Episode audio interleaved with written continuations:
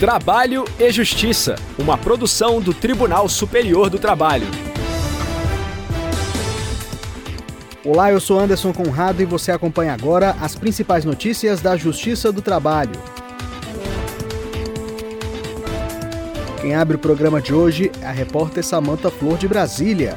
Mantida a indenização à tia de vítima de rompimento da barragem em Brumadinho.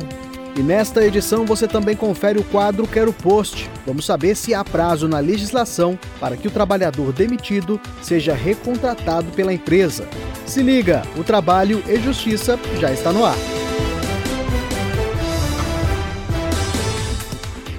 A terceira turma do TST rejeitou o recurso da mineradora Vale contra a condenação ao pagamento de indenização à tia de um empregado. Ele morreu no rompimento da barragem do Córrego do Feijão, em Brumadinho, Minas Gerais, em janeiro de 2019. A repórter Samantha Flor acompanhou o julgamento e traz mais informações. Na ação, a tia se definiu como mãe socioafetiva do empregado. Irmã do pai dele, ela disse que foi presente na vida da vítima e que cuidou dele desde a infância, amando-o como se fosse um filho. Segundo ela, o trabalhador a considerava como uma segunda mãe, levando a médicos, exames e passando datas comemorativas com ela. A mulher relatou que, mesmo depois de mais de dois anos da tragédia, não consegue falar do sobrinho sem chorar e que enfrenta uma dura depressão decorrente da morte dele. Por esses motivos, solicitou indenização por danos morais. Em defesa, a Vale sustentou, entre outros pontos, que não havia nenhuma relação jurídica capaz de sustentar o pedido. Alegou que o fato extrapolaria os parâmetros do acordo judicial celebrado com o Ministério Público do Trabalho, visando a reparação dos familiares das vítimas. Nesse acordo, a empresa havia se comprometido a pagar indenização de 500 mil reais a cônjuges, companheiros, pais, mães e filhos e 150 mil reais a irmãos. O pedido de indenização feito pela tia do trabalhador foi negado pelo juízo de primeiro grau, mas o Tribunal Regional do Trabalho da Terceira Região em Minas Gerais reformou a sentença. Segundo o TRT, o caso está relacionado ao dano moral em ricochete pelo falecimento de terceiros, reconhecido quando demonstrada a estreita relação afetiva entre a vítima e a pessoa que pede a indenização. A decisão levou em conta depoimentos de testemunhas que confirmaram a proximidade entre a tia e o sobrinho e o laudo psicológico que atestou que ela apresentava sintomas como angústia, tristeza e negação. Na tentativa de discutir a condenação no TST, a Vale sustentou que o dano moral em ricochete não pode ser interpretado de forma ilimitada e infinita. Isso a ponto de banalizar o Instituto e projetar repercussões diretas e indiretas sobre um grande número de pessoas. Argumentou ainda que a tia e o empregado não moravam na mesma casa, que ele foi criado pelos pais e a morte ocorreu quando ele já era adulto. O relator na terceira turma, ministro José Roberto Pimenta, ressaltou que, segundo o Tribunal Regional do Trabalho, ficou comprovada a relação íntima e afetiva entre eles e a condição psíquica da tia após a perda do sobrinho. Além disso, o ministro considerou adequado o valor da reparação fixada pelo TRT.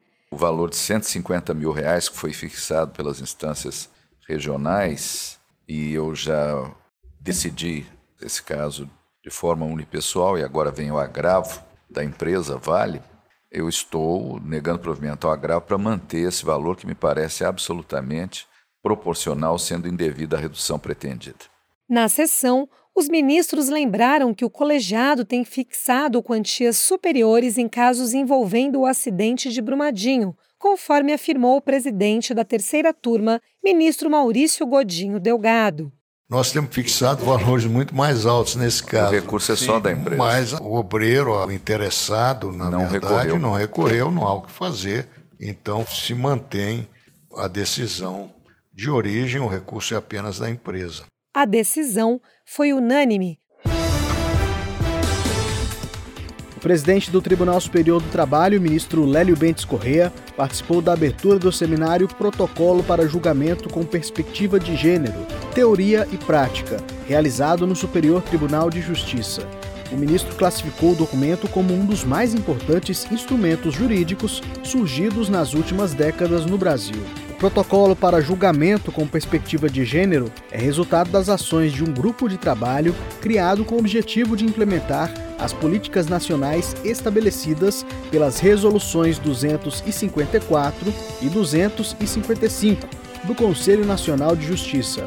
As normas estão relacionadas, respectivamente, ao enfrentamento da violência contra as mulheres e ao incentivo à participação feminina no Poder Judiciário. Para o presidente do TST, o protocolo representa os avanços jurídicos conquistados por mulheres e outros grupos minorizados nas últimas décadas. Ainda segundo o ministro, somente agregando as lentes de gênero e de raça a todas as fases do processo, será possível exercer a jurisdição de forma a contribuir para a construção de uma sociedade mais justa e igualitária. Também estiveram presentes à abertura do evento as ministras presidentes do Supremo Tribunal Federal, Rosa Weber, e do STJ, Maria Tereza de Assis Moura. O vice-presidente do STJ e corregedor-geral da Justiça Federal, ministro Og Fernandes, e o diretor-geral da Escola Nacional de Formação e Aperfeiçoamento de Magistrados, ministro Mauro Campbell Marques. Quero post! No quadro Quero Post de hoje, vamos esclarecer a dúvida do Jefferson Alves de Siqueira. Ele encaminhou via e-mail a seguinte pergunta: Existe um prazo para que eu possa ser recontratado após ser demitido da empresa? Quem vai responder é a juíza do trabalho substituta da oitava vara do trabalho de Salvador, na Bahia, Luziane Silva Farias. Vamos conferir. De fato, a legislação trabalhista não proíbe a readmissão ou a recontratação de empregado, mas o Ministério do Trabalho editou uma portaria 384 de 1992, que ainda está vigente, que considera fraudulenta a rescisão seguida de recontratação quando ela ocorrer dentro de 90 dias subsequentes à data em que se operou formalmente a rescisão. Esse prazo ele não reveste um contorno absoluto, até porque é uma presunção juristantum relativa decorrente de uma portaria ministerial, né? não é uma imposição legal. Mas a questão essencial é observar se, no caso concreto, houve ou não intuito fraudulento nesta recontratação, porque a base legal dessa portaria está exatamente no artigo 9 da CLT, onde é considerado nulo de pleno direito todo e qualquer ato praticado com o objetivo de desvirtuar, impedir ou fraudar a aplicação dos preceitos contidos na própria CLT. Na minha forma de entender, as disposições dessa portaria vão se aplicar, inclusive, na nova modalidade de rescisão por acordo entre empregado e empregador, que está prevista no artigo 484-A da CLT, com as alterações introduzidas pela reforma trabalhista. A cautela na observância desse prazo mínimo se justifica porque o próprio artigo 452 da CLT considera por prazo indeterminado todo contrato que suceder dentro de seis meses a um outro contrato por prazo determinado, salvo se a expiração foi decorrente da execução de um serviço especializado ou da realização de certos acontecimentos. É exatamente por força deste artigo que há um entendimento jurisprudencial na direção de que o prazo mínimo para recontratação seria de seis meses. O fato é que tudo vai depender da observância do caso concreto.